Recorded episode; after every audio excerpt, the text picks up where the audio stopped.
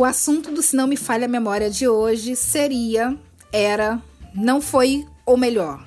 E se aquele era uma vez? Se aquele era uma vez que tanto ouvimos na nossa infância contasse outras histórias. Histórias em que pudéssemos mergulhar e nos reconhecer. Sim, histórias com todos os gestos, improvisos, canções e danças que só griots e griotes, os grandes responsáveis por absorver e transmitir histórias, sabem como conduzir. Ah, e de preferência cheias de calor à sombra de um baobá. Nesse resgate de memórias literárias da nossa infância, quem nos ajuda é o ator, diretor, roteirista, dramaturgo, filósofo e escritor o Rodrigo França. Além disso, temos a colaboração em roteiro e pesquisa da escritora Simone Mota. Eu sou Flávia Vieira. E eu sou Elismar Braga. Se não me falha a memória, está no ar o seu podcast de cultura. Elis, você sabe o que significa um griot que nós falamos na abertura do episódio? Então, Flávia, eu não sabia mas descobri na pesquisa do episódio.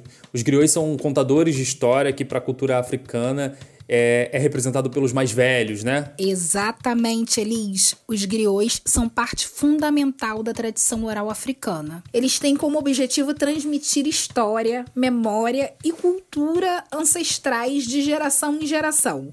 Ou seja, uma literatura viva, falada, oral. Nossa, eu tô aqui sonhando de olhos abertos, Elis como eu gostaria de ter vivenciado uma experiência assim. Eu também, Flávia, mas quando eu acesso a minha memória sobre as histórias que eu ouvi na infância, a cena é muito diferente.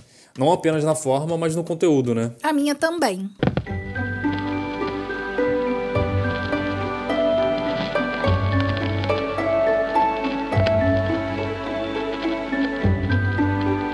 Eu fui criança de terreiro. Eu ouvia Itães. Esse é o Rodrigo França, escritor, autor de O Pequeno Príncipe Preto, obra que ganhou uma versão literária em 2020 pela editora Nova Fronteira, depois de dois anos em cartaz. O termo Itães que ele cita é uma palavra que representa todos os mitos, histórias e canções da cultura do povo iorubá. Isso fazia parte da minha história de vida infantil.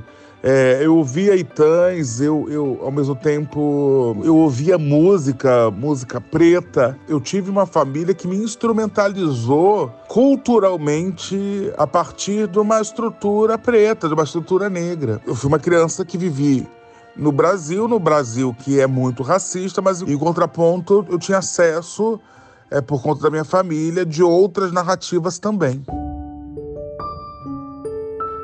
Mas, para muitas crianças, e eu me incluo, as clássicas histórias que chegam até nós eram dos contos de fadas ou fábulas europeias para lá de adaptadas. Eu lembro, Elis, da casa da minha tia, uma memória que eu tenho muito viva. Tinha uma estante daquelas que usavam nas salas nos anos 80, sabe? De madeira, bem grande, cheia de livros.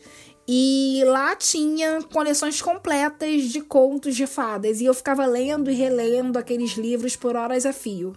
Nossa, eu já passei também muitos momentos na biblioteca lendo essas histórias, né? Não tinha isso em casa e tal, mas eu ia à biblioteca para isso. E for... tenho memórias boas até. Agora, no nosso tempo de infância, as produções nacionais elas já aconteciam. É importante a gente ressaltar que é recente o reconhecimento da criança como leitora. Isso aconteceu a partir do século XVIII. Inclusive tem uma curiosidade, né, que a gente encontrou quando a gente pesquisava esse episódio. A palavra infância, ela significa ausência de voz. Olha que curioso. Ainda bem que mudou, né? Assustador, né? É claro que a gente está olhando para essa palavra a partir da, da nossa perspectiva de hoje. Mas, para mim, mesmo assim, é assustador. Sim, e demais. Para as crianças do século XIX e início do século XX, a situação foi mais difícil. As primeiras histórias que chegaram foram traduções portuguesas e francesas de clássicos considerados universais, como o Robinson Crusoe, de Daniel Defoe, e as Viagens de Gulliver, de Swift. Colonização presente? Presente. É claro que a literatura não escaparia.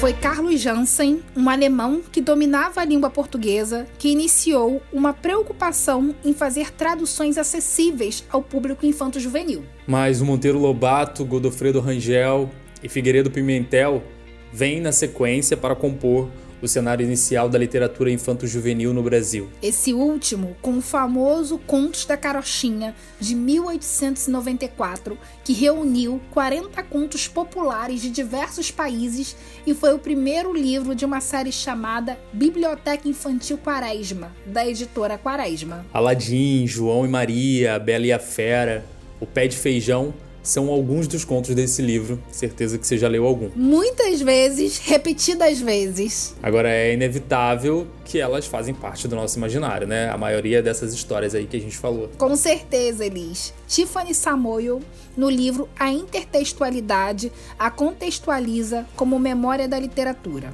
A literatura se escreve com a lembrança daquilo que é, daquilo que foi. Ela a exprime movimentando sua memória e a inscrevendo nos textos, por meio de um certo número de procedimentos, de retomadas, de lembranças e de reescrituras, cujo trabalho faz aparecer o intertexto. Ela mostra, assim, sua capacidade de se construir em suma ou em biblioteca e de sugerir o imaginário que ela própria tem de si. É, tentando pensar sobre o que a Tiffany quis dizer aí, né, melhor, é, tentando resumir, na verdade, seria a importância da mudança de uma perspectiva desse imaginário, né, que é indispensável para a construção da nossa identidade.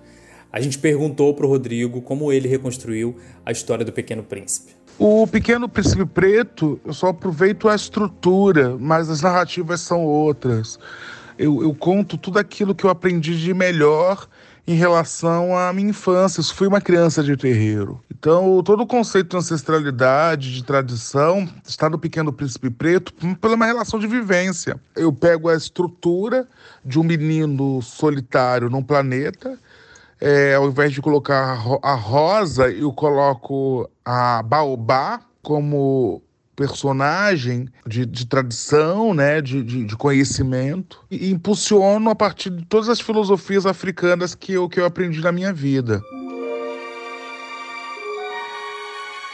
Imagine se um dia na mata, um bando de macaquinhos começou a macaquear e inventar brincadeiras.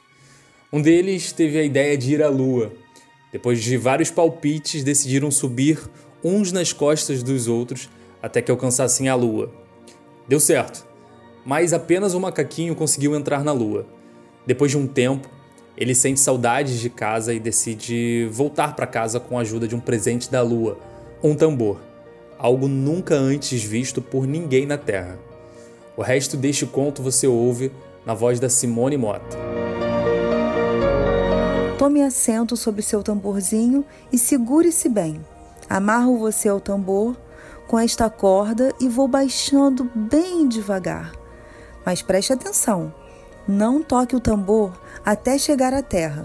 Quando você estiver com os pés bem plantados lá, então sim, toque o tambor bem forte para eu ouvir e cortar a corda.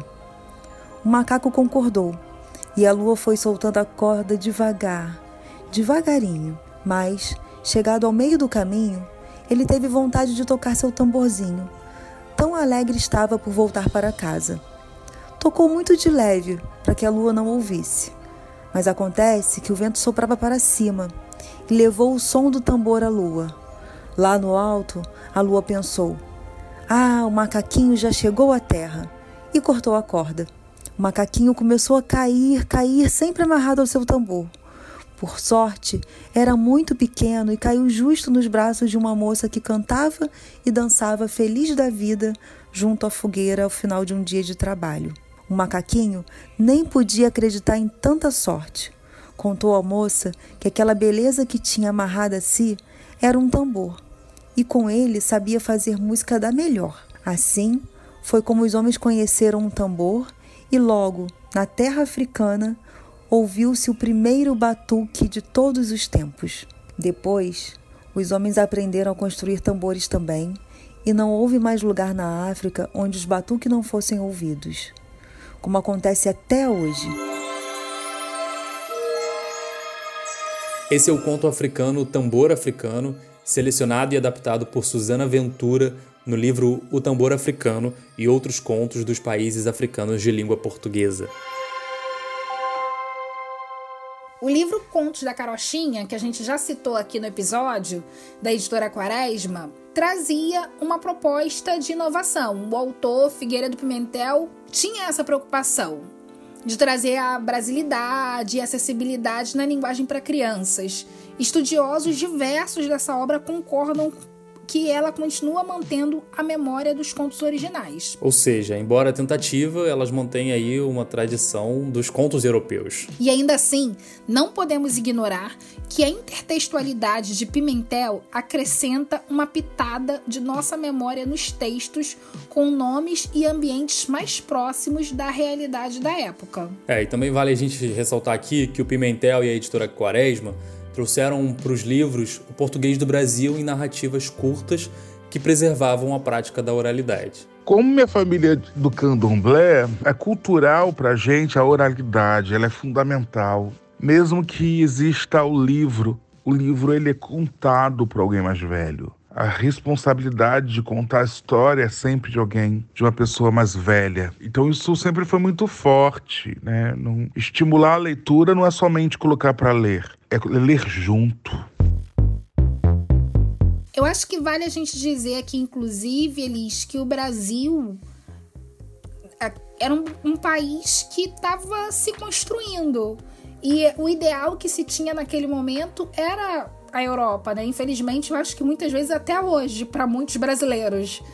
Mas ali aquilo era muito forte, daquilo que era certo, daquilo que se pensava que se queria ser, né? O que a gente está falando, quando a gente critica essa literatura, a gente não está negando a importância desse autor. A gente está, na verdade, criticando essa mentalidade colonizadora que nos, nos formou e a gente hoje tem consequências muito desastrosas em relação a isso, né? É, naquela época, uma época de colonização, até fazia mais sentido, né? Agora, quase 300 anos depois, isso já poderia ter mudado um pouco, né? Eu acho que é isso que a gente vai falar daqui para frente. Se estamos falando de literatura infantil no Brasil, não podemos deixar de falar de Monteiro Lobato já citado, aliás, pelo Rodrigo França. Alerta de perigo, hein, Flávia? Pode deixar, Elis. Não estamos aqui para tecer avaliação da obra de Monteiro Lobato, mas não posso negar que a literatura dele faz parte de um imaginário coletivo poderoso. Sem dúvida, e não apenas pelo que sua obra gerou nas telas da TV para crianças de várias gerações, que a gente pode falar do sítio do Pica-Pau Amarelo, que foi aquilo, né? Mas porque a publicação de Narizinho Arrebitado, em 1921, do Monteiro Lobato, é considerado o marco do nascimento da literatura infantil brasileira. Verdade, assim, eu tenho memória de levantar cedo. Durante um período da minha infância, o sítio do Pica-Pau Amarelo passou lá na TV Cultura, na TVE, não sei exatamente, no canal 2 da televisão. Alguma, te, alguma TV pública com todas as aspas. Era sete da manhã. E aí eu era, eu sempre fui uma criança que acordou cedo. E minha mãe sempre foi uma mãe que acordou tarde. Então eu pegava meu leite e ficava sentada na... vendo o sítio do pica-pau amarelo. Não sei se isso é certo, se isso é verdade, sabe? Se era sete da manhã. É só, eu tô falando da minha memória. E, e é isso, assim, é, Monteiro Lobato faz parte da minha memória. E isso não significa eu, que eu não tenho críticas a isso, né? Mas assim, você não cancela a sua vivência, né? Então eu, eu amava o sítio do Pica-Pau Amarelo na televisão. Os livros eu li, mas eu, não são os livros de quais eu me recordo. Agora na televisão, sim. E eu tenho toda a consciência de que o Monteiro Lobato era um autor que estava inserido num momento forte da, da idealização e da construção desse imaginário racista que a gente tem no Brasil. Os livros dele também serviram para isso, a obra dele estava a serviço disso. E eu acho que é importante a gente fazer essa crítica, de certa forma, para dizer de uma maneira não técnica e não polida. Eu tenho muita raiva do Monteiro Lobato, de todo esse desserviço que ele fez pro Brasil. Mas eu respeito também, não posso dizer que não tem um valor literário naquilo que ele fez. Embora, como já dissemos aqui, foi no fim do século XIX que a literatura para crianças começou. E se você quiser aprofundar mais neste assunto, a gente recomenda uma leitura disponível no site da Biblioteca Nacional. Os primeiros livros infantis brasileiros, Análise da Literatura Cívico-Pedagógica de Ficção, de Patrícia Santos Hansen. Isso mesmo, Elis, porque agora queremos avançar um pouco no tempo e ouvir do Rodrigo França qual foi a história infantil que ele ouviu que virou a chave das possibilidades de ser e estar na literatura. Na minha infância não existiam livros, ou não chegavam livros, ou eram pouquíssimos livros. Eu vou ter uma noção de representação nos livros, mas na fase adulta, né? A gente, a gente não pode esquecer que a branquitude, né, ela é posta como universal. Então, mesmo nós negros, né, por conta dessa estrutura racista, a construção da imagem a partir daquilo que está sendo contada ou contado passa também pela personalidade branca, né? Então, principalmente quando, lógico, a mão da escrita? A cabeça da escrita é branca. Então, depois da fase adulta, não na infância. Nossa, então, eu lembro da primeira vez que eu tive essa satisfação de, de ouvir histórias assim, né? Não sei se isso vai chocar vocês, mas isso aconteceu no ano passado. E óbvio que eu tô falando aqui que a primeira vez que eu li uma história que onde eu encontro um pouco de África, né, um pouco dessa ancestralidade, é de uma forma consciente, né? Pode ser que na minha infância eu tenha lido alguma coisa, mas eu não tenha tido esse despertar que é tão importante, né? Esse despertar de me reconhecer naquela história. Isso aconteceu pela primeira vez é, no ano passado e foi através do livro Mãe Sereia da escritora cubana Teresa Cárdenas. E, enfim, foi uma história linda onde eu pensei, uau, como seria se eu tivesse tido isso mais vezes. E você, Flávia, como que foi a tua experiência? Quando foi? Conta pra gente. Eu nem sei localizar, assim. Eu tenho muito forte em mim que na minha casa minha avó, meu pai, a oralidade sempre foi algo muito forte na minha casa. Então, as histórias que eu ouvia lá eram histórias que não eram que não tinham a ver com as histórias que eu lia nos livros. Eu tenho essa memória. Isso é uma coisa. Para trazer assim um marco, eu lembro que mais ou menos em 2002, não tenho certeza, eu trabalhei na Fundação Gol de Letra. Eu fiz um estágio lá e lá tinha uma biblioteca muito legal, muito diversa. E ali, naquela biblioteca, eu tive acesso a histórias que tinham personagens negros como protagonistas. E eu lembro de que eu usava muito o cabelo trançado, como eu estou usando agora, e tinha um livro que falava das tranças, de uma menina que usava tranças e que, como era na, no país dela, na região, eu não sei exatamente como, não vou lembrar exatamente. Aliás, eu tenho esse livro em casa, eu vou procurar e vou postar uma foto para o pessoal lá no nosso Instagram que tem uma idade para usar trança, que tem um ritual, que tem um significado para as tranças. Esse livro falava sobre isso, sobre uma criança que queria usar trança e ali dentro da cultura dela, a trança tinha um significado, não era simplesmente trançar o cabelo como é pra gente aqui no Brasil. E não, eu não tô dizendo como é pra gente aqui no Brasil que não tenha significado. É óbvio que a gente ressignificou isso. Mas ali é, as regras eram outras, vamos dizer assim.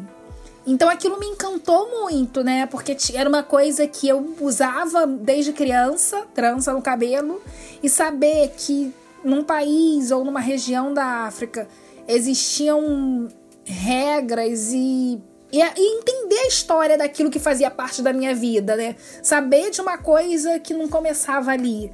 Então eu tenho muito carinho por isso.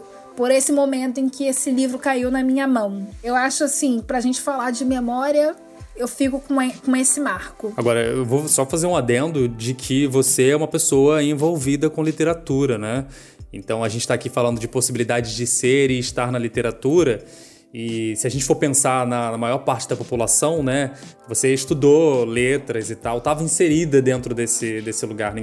Inclusive o próprio projeto tem a ver com isso, né? Agora, quando a gente vai pensar na maior parte da população, talvez esse acesso seja mais dificultoso. Pelo menos é a sensação que eu tenho se eu for pensar na minha experiência, né, dos meus irmãos, da minha família, das pessoas ao meu redor, né? Quantos personagens negros na literatura infantil a gente tem como referência? Eli, se a gente parar para pensar que a gente tem um ministro que quer taxar livro, como é o acesso da nossa população a livros? A gente, eu não tô falando nem de personagens negros. Eu tô falando do acesso à literatura em si.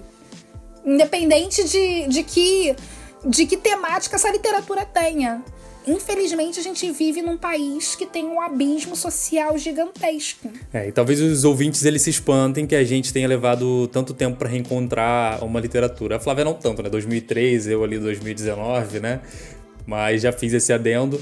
Agora, o que a gente está falando aqui é de uma literatura que nos coloque em protagonismo positivo claro, devo ressaltar. É fato, Elis, porque apenas a partir da década de 1970 que a literatura brasileira começa a incorporar personagens negros às histórias, mas numa perspectiva mais realista, portanto, ainda violenta. É, e só na década de 1980 que aparecem os primeiros personagens negros protagonizando na literatura infanto-juvenil, mas com uma narrativa produzida por autoras e autores brancos. Nessa época, a autoria negra ainda estava mais presente na literatura adulta. Cadernos Negros, criado em 1978, é um marco de registro da autoria negra. Nomes hoje conhecidos como Conceição Evaristo publicaram nesses livros. Essa mudança de construção narrativa que vemos acontecendo atualmente tem vários fatores associados. Não é um movimento pontual. Reverbera na literatura por todas as ações dos movimentos negros no Brasil. Sim, verdade. Mas sem dúvida a aprovação da Lei 10639 que posteriormente foi modificada pela Lei 11.645, e do parecer CNSP 003-2004, documentos que instituíram a obrigatoriedade do ensino de história e cultura afro-brasileira e africana nos currículos de educação, colaboraram com o crescimento de livros e histórias com representatividade negra. Temos muitas pessoas escrevendo, muitas pessoas negras escrevendo, só que não há possibilidade de publicação. Não é que não exista escritor escritora é, preto, preta. O problema é o mecanismo né, de publicar. Mesmo que, que sejamos grandes, grandes consumidores, a população negra tem a fatia de 44% do consumo brasileiro, né? que isso estabelece 1 trilhão 900 bilhões de reais. Mesmo assim, nós não somos os focos das grandes editoras. Então, na medida que existe essa lacuna, se eu conquistei, adquiri notoriedade para que uma editora publique meus livros, eu vou preencher essa lacuna e vou abrir portas. Apesar da lei e de todos os esforços individuais e coletivos de autores e autoras negras, em números a representatividade negra ainda é muito pequena. Ainda continuamos com a maioria de homens brancos e héteros tanto nas canetas quanto nas personagens. Infelizmente, é isso que os números de uma pesquisa do Grupo de Estudos de Literatura Contemporânea da Universidade de Brasília aponta. Entre 2004 e 2014, apenas 2,5% dos autores publicados não eram brancos, e apenas 6,9% dos personagens retratados eram negros.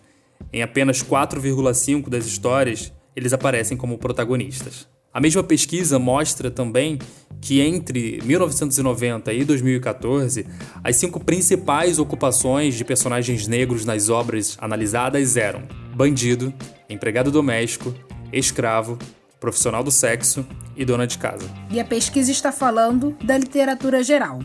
Imagine se aprofundarmos só na literatura infanto-juvenil. De toda forma, eu tento ser sempre positivo, né? Mesmo com esses números, vamos ser otimistas, certo? Sempre. O caminho pode ser longo até a gente chegar ao que desejamos em termos de representatividade, mas é uma coisa que eu tenho repetido, é sem volta. Sabemos por experiência das nossas próprias vivências e por estudos de diversos especialistas no assunto, o quanto é caro para nós, população negra, essa ausência de reconhecimento. A gente quer se ver, ser visto nas histórias, afinal, nunca é demais lembrar que somos maioria nesse país. Parece que a gente tá sendo repetitivo, né? Mas é essa a verdade. É, eu tenho uma memória que eu fiz a faculdade de letras, eu fiz a eu fiz especialização em literatura infanto-juvenil na UF e eu não tenho, não havia ali no currículo uma preocupação em trazer autores afro-brasileiros e pensar como era a construção desses personagens, é, ser visto de forma positiva, ampla, diversa, com todas as nossas possibilidades de ser. A literatura tem esse poder. E a gente precisa cada vez mais é, lutar por isso. Mas eu acho que a gente está no caminho. Como você disse, é um caminho sem volta e a gente está no caminho. Falta muito ainda para o que a gente considera ideal, mas a gente está na luta, né? E eu acho que é, que é o mais importante. Isso. Tem um, um trecho de uma fala da Yolanda Reyes que diz assim: A literatura oferece material simbólico para que a criança comece a descobrir não apenas quem é, mas também quem quer e pode ser. Olha o poder disso, né? É sem volta. Rodrigo, qual é a reação das crianças ao Pequeno Príncipe Preto? Como elas recebem a história? Crianças grandes, crianças pequenas, crianças com cabelo branco, todas essas crianças se emocionam muito com um livro. É muito difícil não se emocionar, né? A gente é uma história bastante profunda, muito sincera. E os feedbacks são incríveis. Eu vejo vídeos e fotos que eu fico emocionado pela emoção traduzida nesses conteúdos. Ouvindo o Rodrigo França, eu lembrei do livro Que Cabelo é Esse, Bela? Da minha amiga Simone Mota. Como teria sido diferente se eu tivesse acessado uma história como a da Bela quando eu era menina? Nossa, e o menino Nito, da Sônia Rosa? Cara, como deve ser bom ser chamado de bonito numa história para início de conversa, e esse livro é lindo. Você já leu Calu, da Cássia Vale e da Luciana Palmeira? É, e tem também o livro Zanzibar, A Ilha Assombrada, do Rogério Andrade Barbosa. Uma história puxa a outra, né? Pois é. Nossa, Flávia, o tempo passou porque ouvir, contar, ler e falar sobre nossas histórias faz o tempo voar. A gente se desconecta do tempo, né? Sim, mas ainda não terminamos. Temos um tempinho para fabular, fantasiar, voltar ao início da nossa conversa e criar um novo Era uma Vez. Era uma vez. Dois escritores famosos do século XIX que se encontraram em um café no centro do Rio de Janeiro. A conversa começou com muita cordialidade, mas em poucos minutos, Afonso e Joaquim já estavam conversando como verdadeiros amigos. Sim, eles ficaram impressionados com a preocupação em comum com o que estava sendo lido para as crianças daquela época e resolveram criar uma editora para produzir narrativas afro-brasileiras para crianças. A Barreto de Assis Edições surpreendeu o mercado trazendo contos de oralidade africana colhidos em suas famílias e famílias de ex-escravizados. Reis, rainhas, heróis e heroínas negras se misturavam com histórias de ensinamentos passados a gerações. Foi uma coleção atrás da outra. Tudo a preço populares. Os livros da Barreto de Assis Edições viraram verdadeiros griots. Suas histórias até hoje são contadas nas famílias brasileiras. Ai.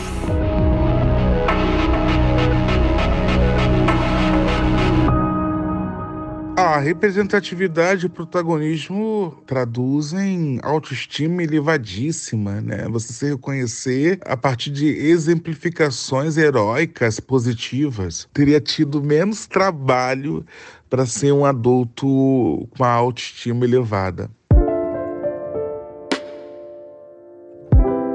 Tomara que daqui a alguns anos a gente possa contar outra história. História da virada que o século XXI produziu na literatura infanto-juvenil no Brasil. Possibilitando a todas as crianças a oportunidade de usufruir de uma leitura que registra em sua memória algo de extremo valor que a gente está falando aqui: o pertencimento.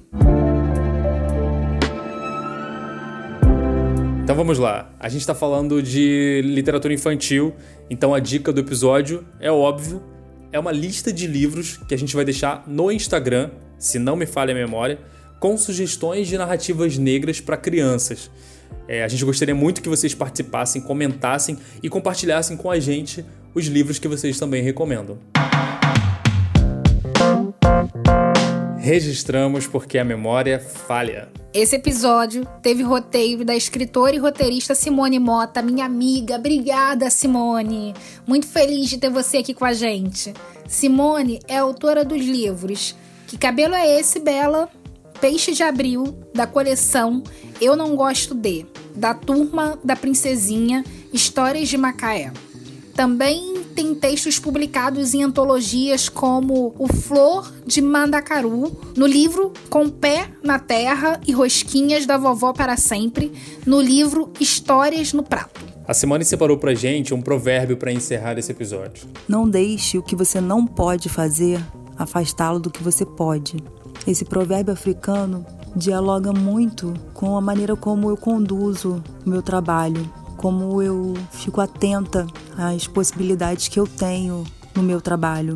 Eu não posso garantir que histórias com protagonismo negro serão publicadas, mas eu posso escrevê-las e contá-las. E é isso que eu tenho feito nos últimos anos e continuarei fazendo até o último dia da minha vida, se assim for permitido. Eu agradeço imensamente a Flávia e ao Elis por esse convite. Foi realmente uma honra fazer esse roteiro. Agradeço aos ouvintes pela audiência e espero que a gente se encontre em breve quem sabe num novo roteiro por aqui ou nas redes sociais. Um abraço. Bravo, Simone. Muitíssimo obrigado pela sua participação. Inclusive, volte sempre. Ouvintes, sigam a gente nas redes sociais e continuem acompanhando esse projeto. Eu sou Elismar Braga, o Se Não Me Falha a Memória tem pesquisa, produção e roteiro feitos por mim e por ela minha amiga, parceira. Eu mesma, Flávia Vieira, um beijo grande e até o próximo episódio. Não se esqueçam, quinzenalmente, às segundas-feiras, a gente está de volta. Até mais.